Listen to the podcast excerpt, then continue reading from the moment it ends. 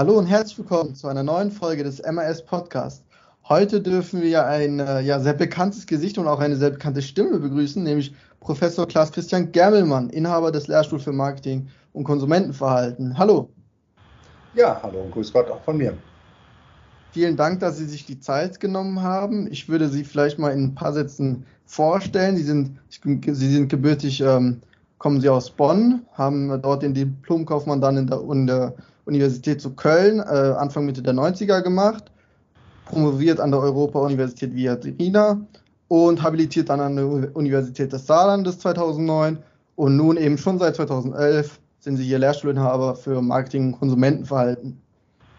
Da würde uns jetzt erstmal interessieren, ähm, was Sie dann in Ihrer aktuellen Forschung machen. Also man konnte eben herausfinden, dass Sie sich mit Persuasion und Behavior Design beschäftigen, mit Konsumenten, Technologien und Kontexten und eben mit Marketing for, common, for the Common Good. Das sind extrem interessante und wichtige Themen. Vielleicht wollen Sie uns in aktuelle und jüngste Veröffentlichungen und deren Ergebnisse einweihen. Sehr gerne. Tatsächlich kennen mich die meisten Studentinnen hier an der Universität Bayreuth ja aus der Veranstaltung Grundlagen des Marketing. Und wer da gut zugehört hat, der weiß, dass es vier Marketinginstrumente gibt.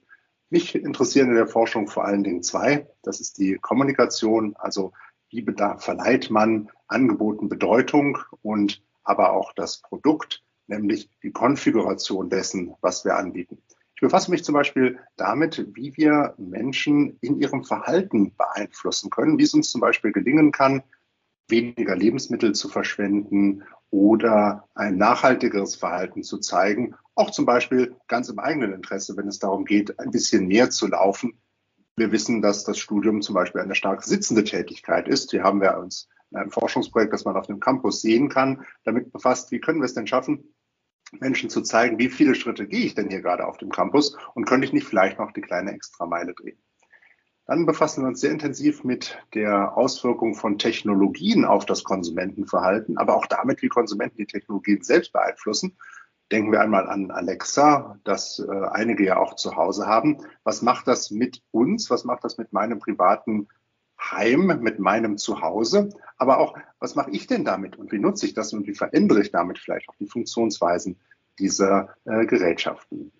Die Zukunft wird sicherlich zeigen, wie weit künstliche Intelligenz eine Rolle für das Marketing spielen wird. Da sind wir ganz intensiv mit dabei und versuchen, das jetzt schon zu erspüren und auszuprobieren, zu testen in Experimenten. Mhm, sehr interessant. Äh, Sie hatten noch das äh, Forschungsprojekt Green Traffic Light Labels. Ähm, was war da vielleicht das Ergebnis? Das würde mich persönlich zum Beispiel interessieren. Unbedingt. Und auch hier geht es wieder um das Verhalten. Wir haben es sicherlich alle schon einmal gesehen, dass auf Lebensmittelverpackungen eine Ampel abgedruckt ist, die eine Art summarischen Hinweis gibt darüber, wie äh, nahrhaft das Lebensmittel ist oder besser wie günstig oder weniger günstig die verschiedenen äh, zusammensetzten Wirk Wirkstoffe wie Kohlenhydrate, Fette und so weiter sind. Je grüner, desto häufiger sollte man Lebensmittel konsumieren. Je röter, desto weniger häufig sollte dieses Lebensmittel auf dem Ernährungsplan stehen. Und wir fragen uns, welche Rolle diese Lebensmittel tatsächlich für die Auswahlentscheidungen spielen. Und zwar nicht nur im Geschäft auf den Produkten, sondern vielleicht auch online, vielleicht sogar aber auch ganz live, wenn es darum geht, dass wir in einem Restaurant ein Essen aussuchen. Mhm, sehr interessant. Das waren jetzt alle jüngste vergangene äh, äh, Forschungsprojekte und Veröffentlichungen. Äh, vielleicht möchten Sie uns einen Ausblick geben, an welchen Forschungsprojekten Sie denn aktuell arbeiten. Ganz aktuell arbeiten wir an so vielen, dass ich tatsächlich nur Highlights präsentieren kann. An den Traffic Lights sind wir ganz intensiv dran, weil wir noch besser verstehen wollen, welche versteckten Signale denn ein grünes oder rotes äh, Ampellicht den Konsumenten gibt. Es ist eben nicht nur, ja, das kannst du essen oder damit sei vorsichtig, sondern es signalisiert noch sehr viel mehr über das Lebensmittel und wie attraktiv es eigentlich ist. Wir befassen uns auch damit, wie Konsumenten mit äh, Algorithmen, mit künstlichen Intelligenzen, mit Smart Voice Interaction Technologies umgehen in klassischen Service-Situationen und wie sie sich emotional und sozial solchen Algorithmen gegenüber äh, verhalten.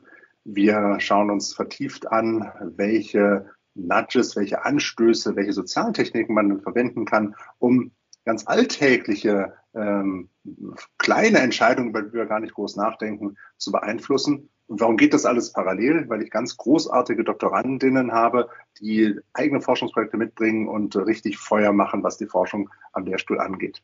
Ein eigenes Projekt fahre ich derzeit auch, wie oft ein internationales Projekt.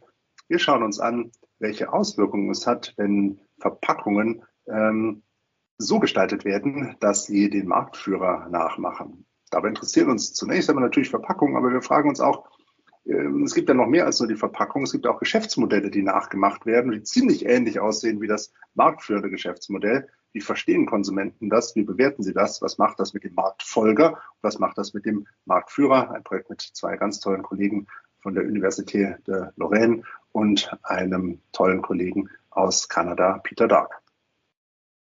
Sehr schön. Äh, in Lorraine, da sind Sie auch Gastdozierender, wie ich gelesen habe. Ähm, jetzt wollen wir vielleicht noch weiter auf internationale Kooperation schauen, nämlich auf die ISEM, die European Association for Sports Management.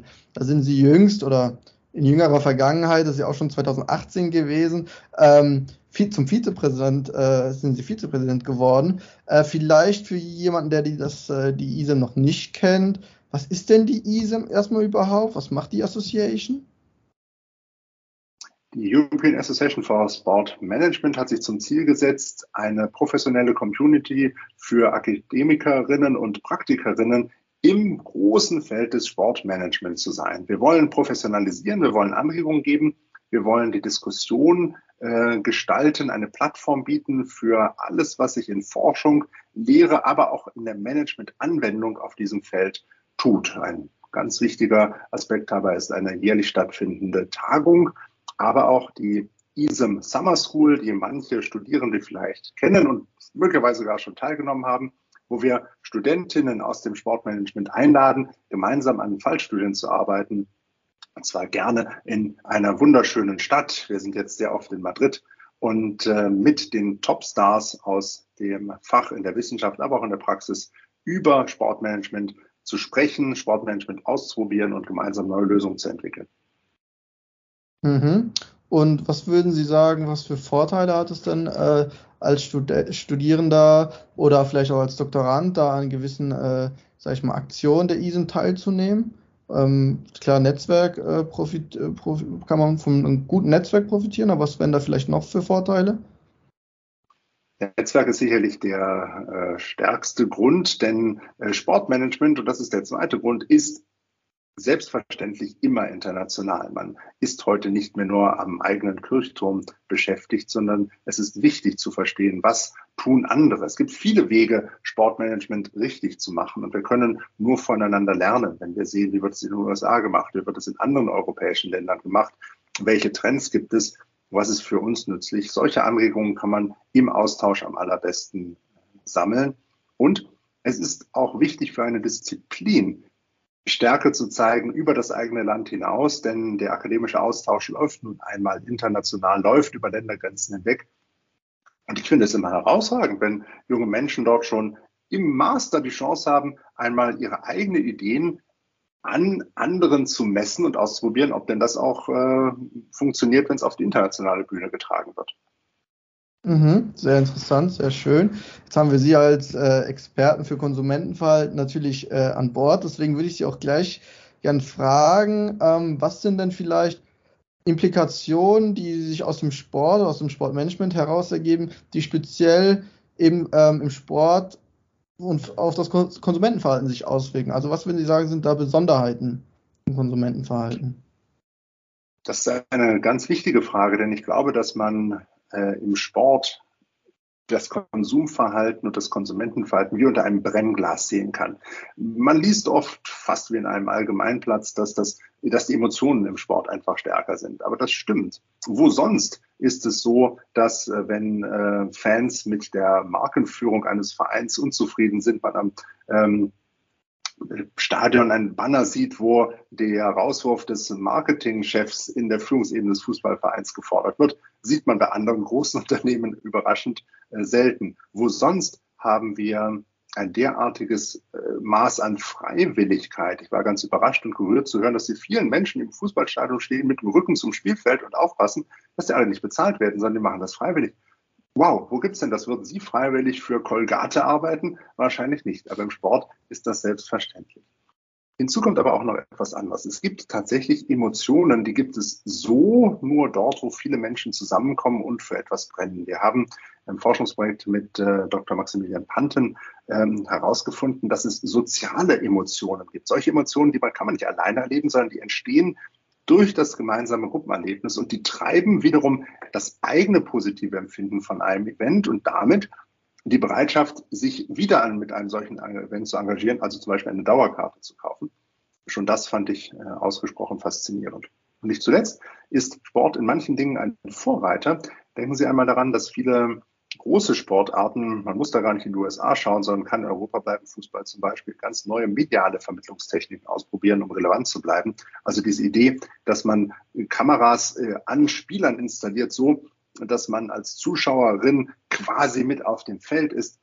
Das ist aus meiner Sicht die Zukunft des Fernsehens. Immersion wird immer wichtiger werden und im Sport ist man ganz vorneweg. Das sage ich auch immer allen anderen. Wir müssen in der Werbung zum Beispiel ganz viel vom Sport lernen.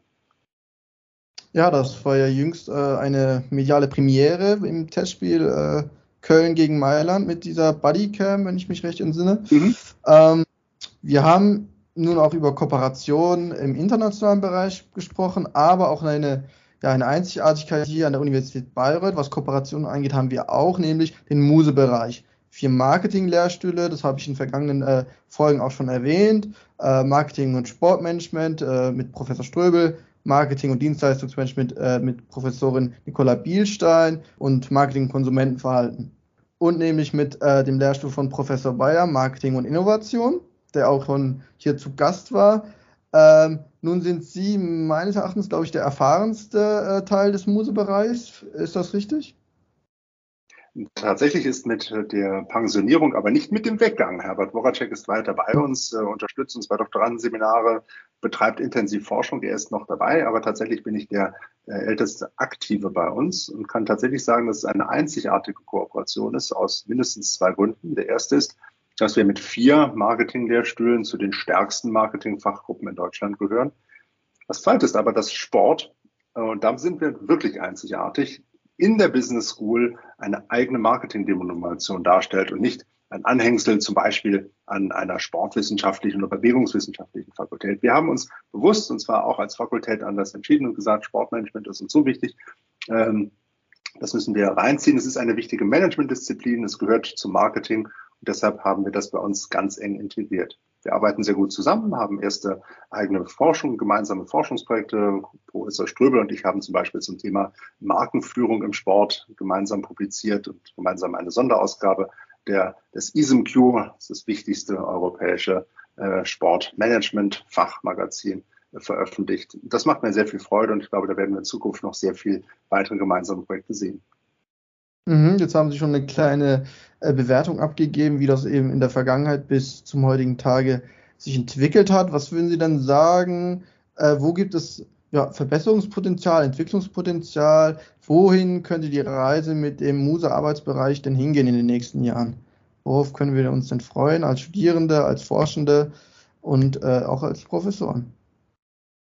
Ich glaube, es wird noch sehr viel mehr themenübergreifende und professorenübergreifende Angebote geben. Dadurch, dass Professorin Bildstein ihr Lehrprogramm jetzt völlig neu aufbaut, haben wir die Chance, manche Dinge auch von Grund auf neu zu denken. Und das werden wir ganz sicher tun.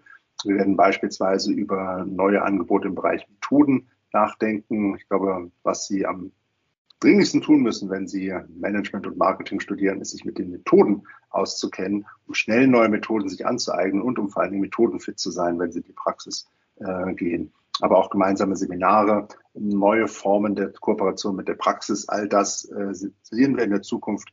Professor Bayer macht es ja schon ganz intensiv vor. Wir werden in diese Kerbe hineinschlagen denken, dass das wirklich auch eine, ähm, eine Verbesserung des Angebotes sein kann. Ich bin auch sehr froh, dass wir ganz unterschiedliche Netzwerke haben, das Sportnetzwerk, das äh, künstliche Intelligenznetzwerk, das Netzwerk mit regionalen Unternehmen da geht was und die Studierenden bei uns haben die Chance, in ganz viel hineinzusehen.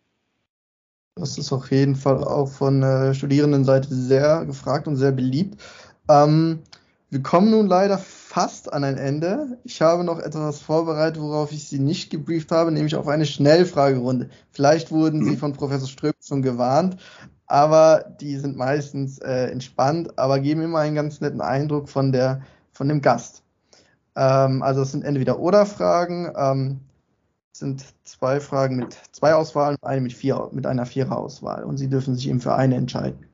Sind Sie bereit? Auf jeden Fall. Also, erste Frage: Alexa, okay Google, Hey Siri oder Hey Cortana? Hey Siri natürlich. ähm, Medi Bayreuth oder Telekom Baskets Bonn? Das ist, denke ich, eindeutig. Definitiv Medi Bayreuth. Ja, dafür sind sie auch bekannt. Ähm, und darauf aufbauend als Beruf Basketballer, ne, vorzugsweise in der NBA, oder Professor. Vielleicht im zweiten Leben. Ganz eindeutig Professor. Ich wäre zwar fast evangelischer Pfarrer geworden, aber heute kann ich sagen, Professor, der beste Beruf der Welt. Sehr schön, dann ist das, denke ich, auch das perfekte Schlusswort. Ich möchte mich wirklich recht herzlich äh, bedanken, Sie ähm, hier zu Gast haben zu dürfen oder gehabt haben zu dürfen. Ähm, vielen Dank und bis zum nächsten Mal. Ganz herzlichen Dank auch von meiner Seite.